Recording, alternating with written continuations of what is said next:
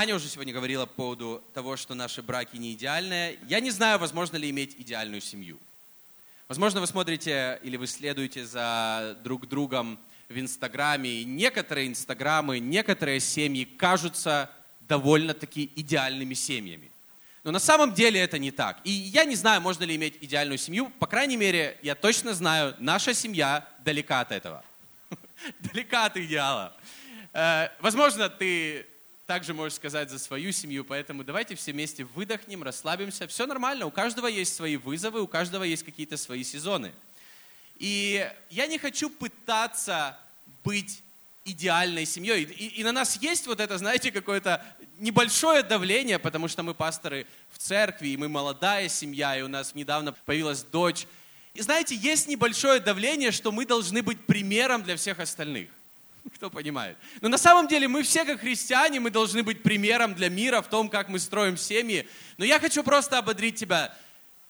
Я думаю, что миру и людям вокруг нужны не образ идеальной семьи, а реальные семьи, которые любят Бога, которые ставят Его на первое место в своей жизни и которые видят эти реальные... Люди будут видеть эти реальные семьи, и они будут находить какие-то ответы том, когда мы настоящие, такие, какие мы есть. Тем не менее, мы можем быть посвященными здоровью в наших семьях, здоровью в наших домах.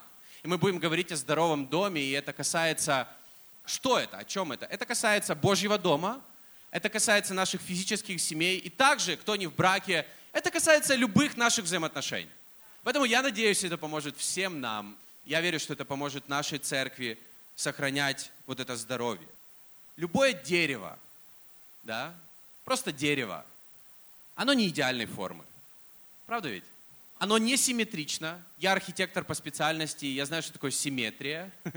Это когда все должно быть четко как по плану. И вот по плану, может быть, то, как мы рисуем деревья, мы можем нарисовать его симметричным, но в природе, в жизни деревья не симметричные. Тем не менее, здоровое дерево будет приносить плоды, оно будет расти, оно будет живое. Аминь. Если его корни будут питаться, если его корни будут получать все необходимое. Также по поводу наших домов или наших браков или наших взаимоотношений, они не идеальные.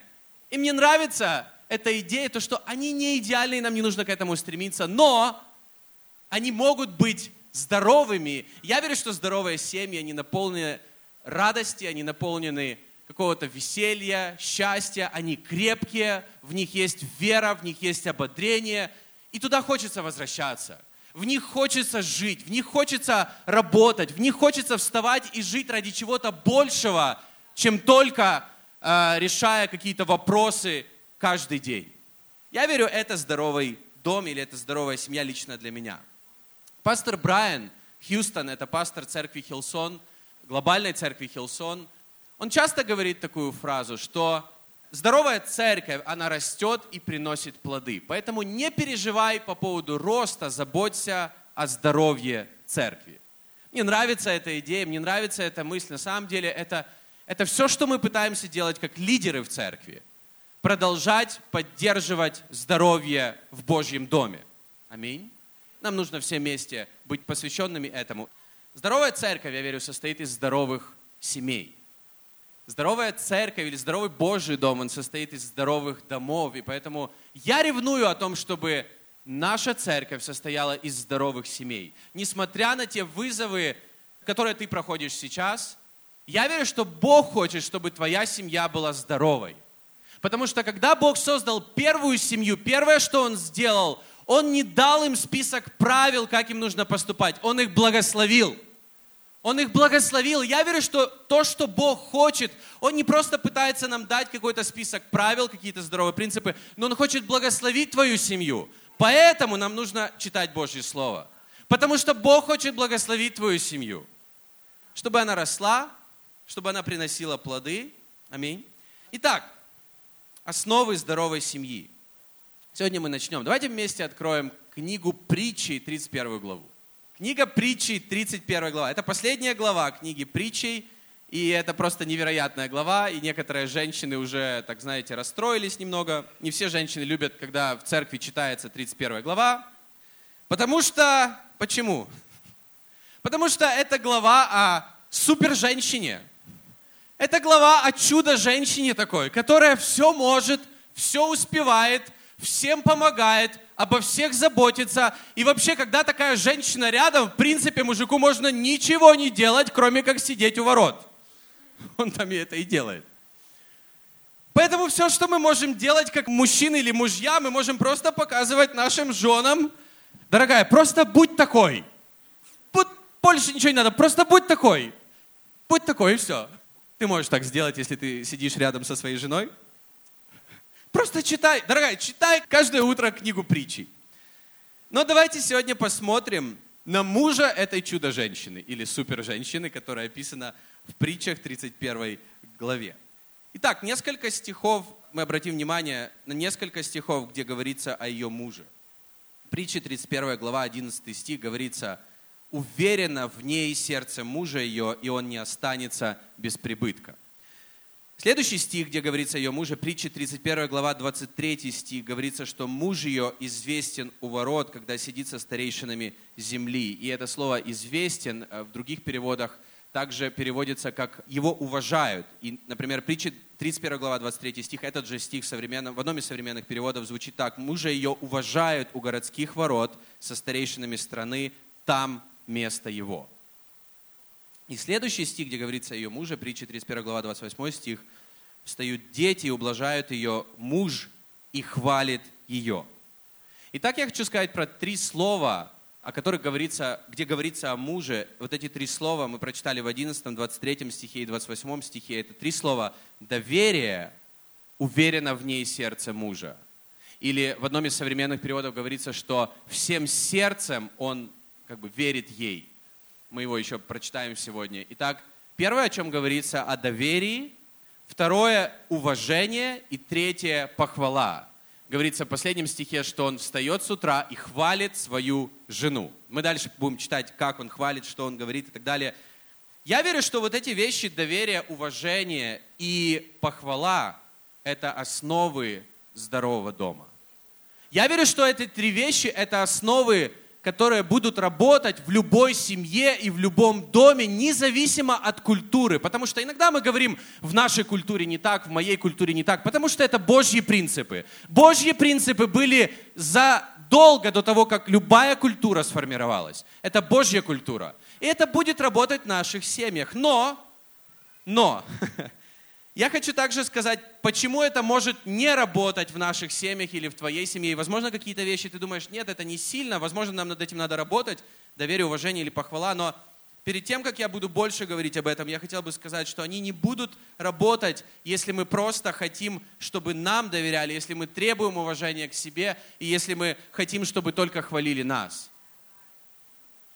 В основе этих вещей лежит следующее – щедрость.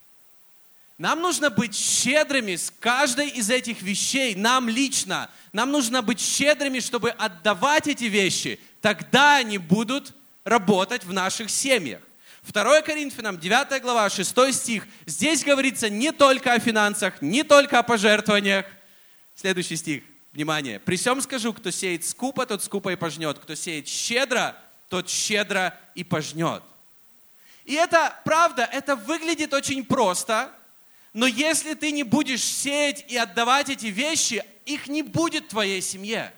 Ты не можешь их ждать, тебе нужно отдавать, тебе нужно быть щедрым в отношениях, тебе нужно быть щедрым не только в период Рождества, не только по праздникам, тебе нужно быть щедрым всегда и мужу, и жене, чтобы доверять, тебе нужно быть щедрым в уважении, тебе нужно быть щедрым, чтобы давать этот, знаешь, кредит доверия, возможно, чтобы уважать и чтобы это было практичным не только на словах. И также, чтобы похвала или хвалить друг друга, потому что это тоже что-то важное, если мы хотим пожинать крутые отношения. Нам нужно сеять, если мы хотим пожинать крутые отношения. В Библии говорится очень четко, что тот, кто сеет скупо, тот скупо и пожнет. Поэтому, если мы хотим средненьких отношений, нам нужно средненько сеять в них. Если мы хотим крутые отношения, нам нужно быть щедрыми в том, когда мы сеем правильные вещи в наши отношения.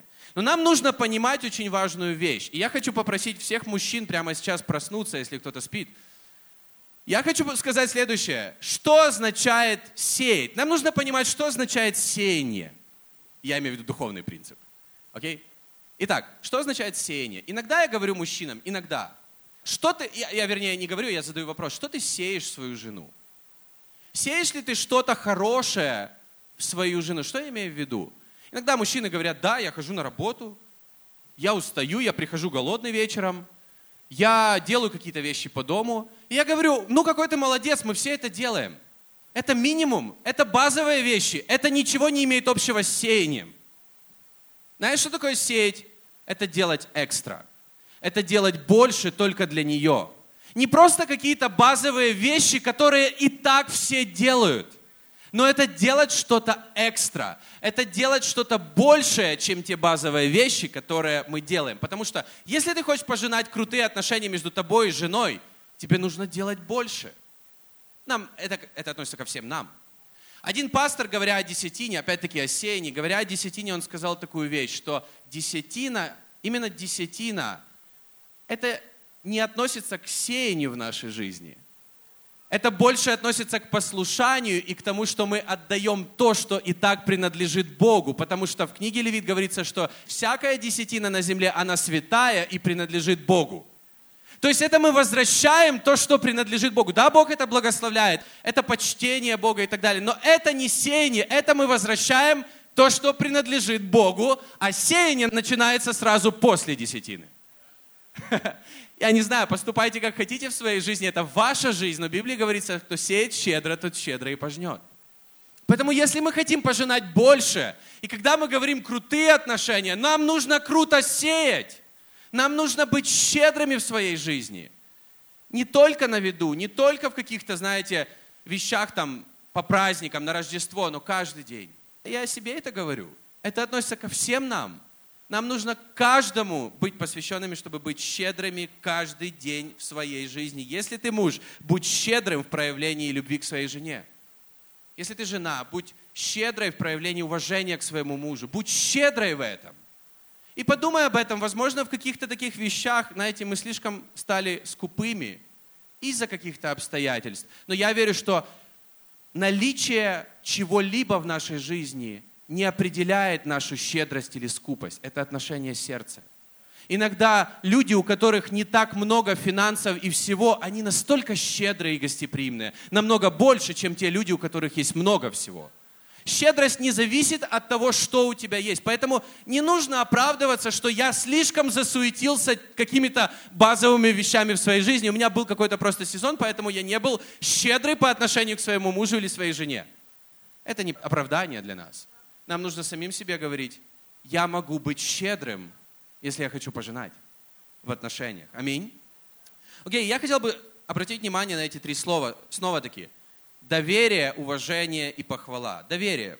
Притча 31 глава 11 стих, современный перевод. «Всем сердцем верит ей муж, он не будет нуждаться в прибытке». В синдальном переводе говорится «уверенно в ней сердце мужа ее». Это притча 31 глава 11 стих. Я верю, что доверие – это основа любых отношений. Библия ободряет нас доверять Богу.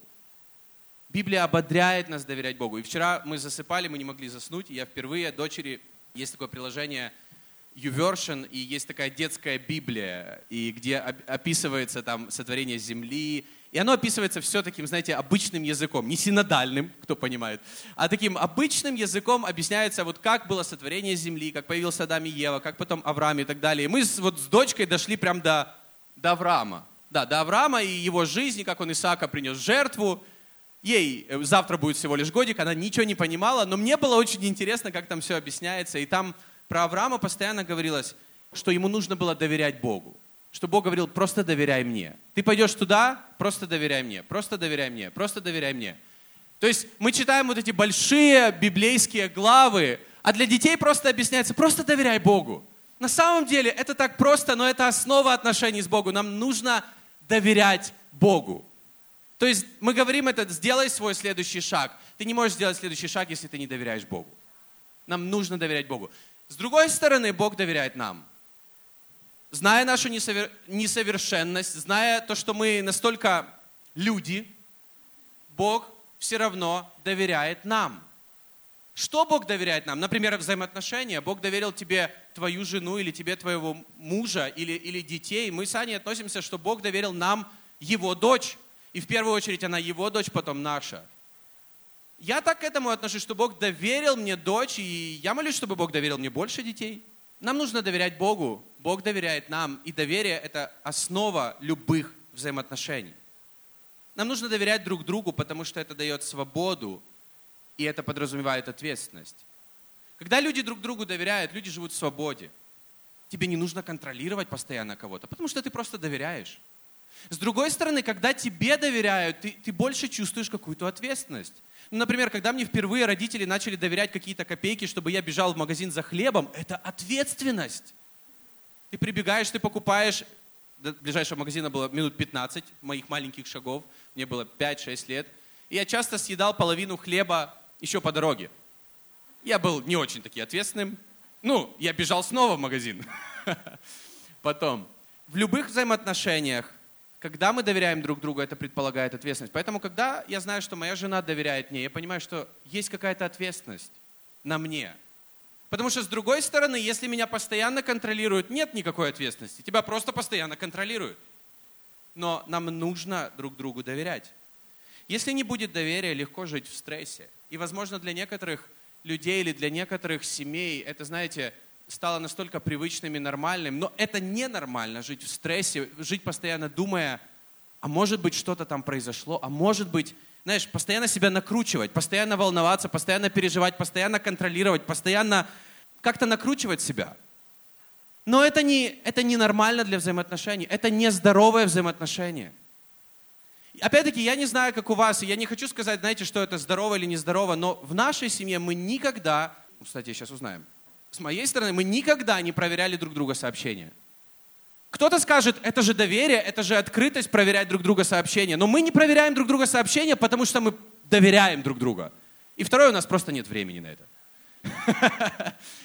Но я просто хочу сказать, потому что мы доверяем друг другу, не знаю, мы, мы не проверяем сообщения в социальных сетях, с кем я общаюсь. Она никогда не проверяет, с кем я общаюсь и так далее, потому что она полностью не доверяет. И на самом деле это очень ценно, я понимаю, что это ответственность. Я не могу подвести Аню, потому что, потому что она мне доверяет. Но хотя был в этом году один случай, когда я должен им поделиться, это было в феврале, когда родилась Эмма, и мы только пытались, и мы до сих пор пытаемся найти вот этот вот, как мы, как мы можем работать вместе с ней. И мы приняли решение, что один раз в неделю у нас, когда нормальная неделя, один раз в неделю у нас няня, слава Богу за нянь, Боже, благослови всех нянь. Второй день, потому что мы работаем вместе, и вообще мы вместе. Иногда, когда мы идем на работу вместе, мы думаем, Боже, так хочется в кино. Но мы идем на работу. Следующий день я с Эммой целый день, следующий день Аня с Эммой целый день, и в феврале тогда, когда мы только начинали так работать, мы хотели друг другу давать возможность работать. Мы работали по полдня, потому что офис церкви находится недалеко от того места, где мы живем, и мы работали, то есть полдня, и потом у меня встреча, и я просил Аню, не опоздай, пожалуйста, приди именно в час дня, и у меня в два часа встреча. Ну, то есть вы понимаете, у нас вот такой вот график. То есть я могу работать с обеда там до поздна или с самого раннего утра до обеда. И вот это время для нас, оно очень важно. И четыре дня подряд Четыре дня подряд мы договариваемся с Аней. Она говорит, я выхожу с работы, от работы идти пешком полчаса, на, на транспорте там 10-15 минут, и Аня опаздывает на час домой. Следующий день или следующий раз она опять опаздывает на полчаса, на, на минут 40, и она написала, когда... И знаете, и я как бы говорю, что я никогда не проверял ее сообщения, но тут у меня уже появилось желание проверить ее сообщения, и вообще как так получается. И один раз, это было в феврале, холод, я гуляю с дочерью маленькой на улице. Она говорит, я еду домой на метро. И мы живем возле метро, там, Кожуховская. И я говорю, я встречу тебя возле метро Кожуховская. Хорошо, хорошо. Я подхожу с коляской, знаете, ну вот папа с коляской. Для. Это целое дело с ребенком зимой куда-то выйти. Ее нету и нету, ее нету и нету.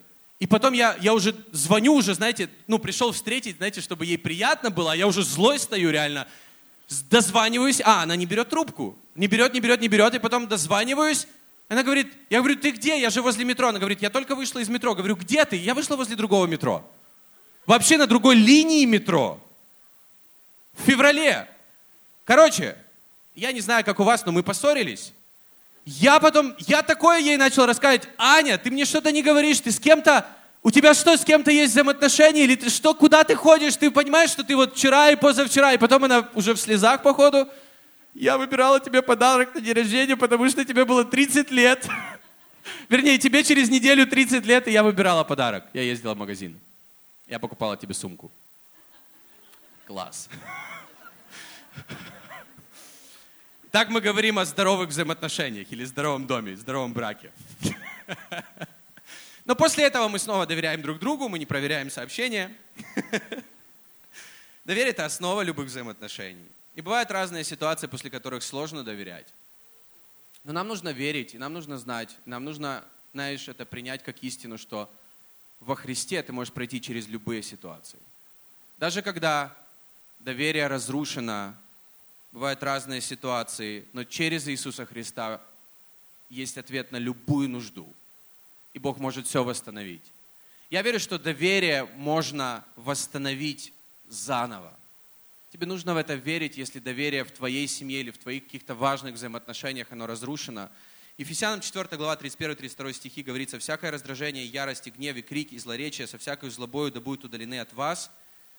Но будьте друг к другу добры, сострадательны, прощайте друг друга, как и Бог во Христе простил вас». И я знаю, что иногда мы говорим, или иногда я слышу от, от разных пар в церкви, когда как будто он, он не заслуживает того, чтобы я простила его уже. Вот он еще должен пройти несколько кругов смирения и самобичевания, потом я его прощу. Но на самом деле в Библии говорится, что у нас есть причина прощать друг друга, потому что Бог простил нас во Христе Иисусе. Нам нужно, если мы во Христе, нам нужно во Христе Иисусе прощать друг друга. Прощать друг друга, даже когда мы думаем или чувствуем, что человек не заслуживает этого, нам нужно прощать друг друга, и нам нужно все равно доверять друг другу, потому что доверие – это основа взаимоотношений. И нам нужно всегда вспоминать о Христе, всегда вспоминать о Боге, что если Бог простил нам намного больший грех или намного большие ошибки в жизни, нам нужно прощать людей, и нам нужно прощать даже самых близких людей, которые, возможно, поступили очень плохо по отношению к нам. Нам нужно прощать во Христе, потому что Бог простил нас. Если Бог простил нас, то поверь, мы можем также прощать друг друга. Мы можем прощать друг друга, если Бог простил нас и строить доверие и доверительные взаимоотношения. Это основа. Я верю, что когда мы контролируем друг друга, это не то, что строит доверие. Когда мы контролируем друг друга, это, это то, что строит страх, это то, что строит недоверие. Но нам нужно доверять, и нам нужно друг другу давать свободу, если мы хотим иметь здоровые браки, здоровые взаимоотношения и здоровые дома, в которых мы живем. Аминь. Следующая вещь – уважение. Притча 31 глава, 23 стих, современный перевод говорится, «Мужа ее уважают у городских ворот со встречными страны, там место его». Я хотел бы немного объяснить, что в ветхозаветные времена вот эти ворота, город – это было место, где собирались старейшины, где решались все основные вопросы, где происходил суд, где принимались какие-то важные решения – Поэтому говорится, что место это ее мужа, чудо-женщины, этой супер-женщины, у ворот. И у этих ворот, где сидели со старейшинами страны, да, или с лидерством страны. То есть ее муж, он был один из лидеров в стране, и его уважали в этом, в этом кругу. Но если его уважали в этом кругу, то я верю, что уважение было частью атмосферы в его собственном доме потому что его не могли бы уважать там, если бы его не уважали у него же дома. В Библии говорится, что то, что Бог ожидает от лидерства церкви, от пасторов, от лидеров церкви, что мы в первую очередь будем заботиться о своей семье и создавать то, что мы, то, как мы хотим строить церковь, чтобы мы в первую очередь строили свои дома. То есть все начинается с нашего дома. Если мы говорим об уважении в Божьем доме, это все начинается с наших домов. Я хочу прочитать стих, 1 Тимофея, 3 глава, 4 стих. Он должен хорошо управлять своей семьей, иметь послушных и уважающих его детей. Нам нужно уважать друг друга, начиная у себя дома. 1 Петра, 3 глава, 7 стих говорится, «Также и вы, мужья, обращайтесь благоразумно с женами, как с немощнейшим, дорогостоящим сосудом, оказывая им честь». В других переводах говорится «уважение», как сонаследницам благодатной жизни, дабы не было вам препятствия в молитвах. В Библии говорится, что когда мужья не уважают своих жен или относятся с неуважением к своим женам, у них могут быть препятствия в молитвах. Другими словами, это будет влиять, иметь прямое влияние на твои взаимоотношения с Богом. То есть твое уважение к мужу или жене имеет влияние на твои взаимоотношения с Богом, потому что наша любовь к людям, она очень близко, она очень параллельно идет с нашей любовью к Богу. Поэтому из-за Бога нам нужно это делать, потому что здесь говорится, что как сонаследницам благодатной жизни, как той, за которую настолько же умер Христос, как и за тебя.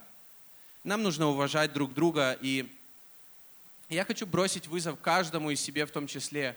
Нам нужно быть в этом практичными – и уважение на практике, это то, что говорит словарь. Это обозначает, я прочитаю, не библейское как бы, определение уважения, чисто вот то, как в мире люди относятся. Это поощрять, ценить, доверять, быть вежливым, быть чутким, скромным. Также это справедливость, равенство прав, учитывая интересов другого, предоставление свободы. Неуважение проявляется в насилии, угнетении, несправедливости, подавлении свобод, неравенства, унижения, достоинства, недоверия и грубость. Это неуважение на практике, и это не библейское определение. Но знаете, о чем говорит Библия по поводу уважения? Потому что в Библии говорится, поверьте, очень много об уважении.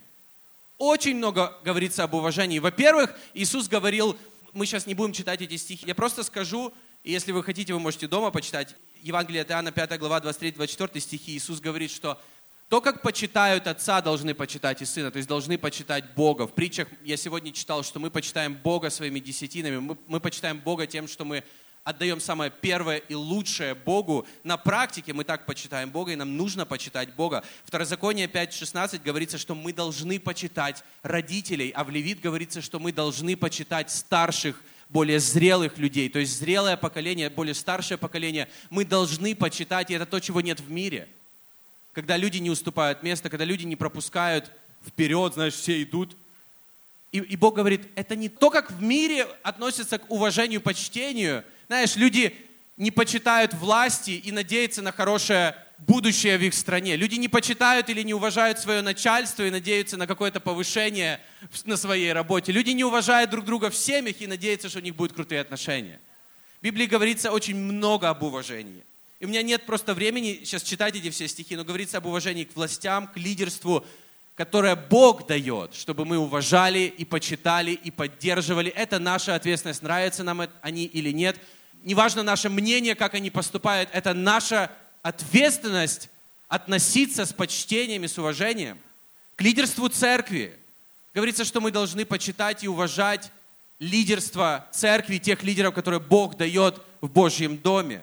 Филиппийцам 2.3 говорится, чтобы мы почитали друг друга выше себя. Поэтому библейское определение почтения – это не просто равенство, это почитать друг друга выше себя. Иисус говорит, что я пришел не для того, чтобы мне служили, но для того, чтобы служить. То есть, другими словами, стать ниже, чтобы возвысить тебя. Бог уважает тебя. И поэтому мы можем уважать друг друга, и нам нужно уважать друг друга и почитать друг друга выше себя. А Римлянам 12.10 говорится, чтобы мы опережали друг друга в почтении или уважении. То есть, другими словами, мы должны как будто соревноваться на низком старте. Вот только началось воскресенье, только пришел, ты пришел в церковь, и нам нужно бежать впереди друг друга, чтобы уважать друг друга. То есть нам нужно быть первыми в этом. И последнее, что я хочу сказать об уважении, везде, где говорится об уважении, везде, где говорится об уважении. Одна из десяти заповедей – это чти родителей и почитай отца и мать, да? Везде, где говорится об уважении, говорится о Божьем благословении. То есть как будто уважение равно, оно притягивает Божье благословение. Поэтому нам нужно это в наших домах и в, на, и в Божьем доме. Аминь. И третья, э, последняя похвала. Притча 31, 28. «Встают дети и ублажают ее, и муж и хвалит ее». Здесь говорится о хвале или похвале, но опять-таки похвала это, это принцип здорового дома, я верю. Это не по поводу культуры, в которой мы выросли, в которой мы привыкли быть, потому что я вырос в такой культуре, в такой семье, где не принято было хвалить друг друга, не принято было говорить что-то приятное, хорошее друг другу, но это не обозначает, что я так буду строить свою семью. Моя жена выросла в христианской она с шести лет в церкви, то есть ее мама брала за руку и вела в церковь. Возможно, она какие-то вещи больше у нее, знаете, в ДНК, в крови есть по поводу уважения, почтения. У меня этого не было, но мне нужно меняться, если у меня этого не было. Мы начинаем собрание церкви с хвалы. Мы начинаем собрание церкви с того, что мы прославляем Бога или хвалим Бога. И знаешь, почему мы это делаем? Мы не начинаем хвалить Бога тогда, когда мы чувствуем, что Бог начинает что-то делать хорошее в нашей жизни, мы хвалим Бога.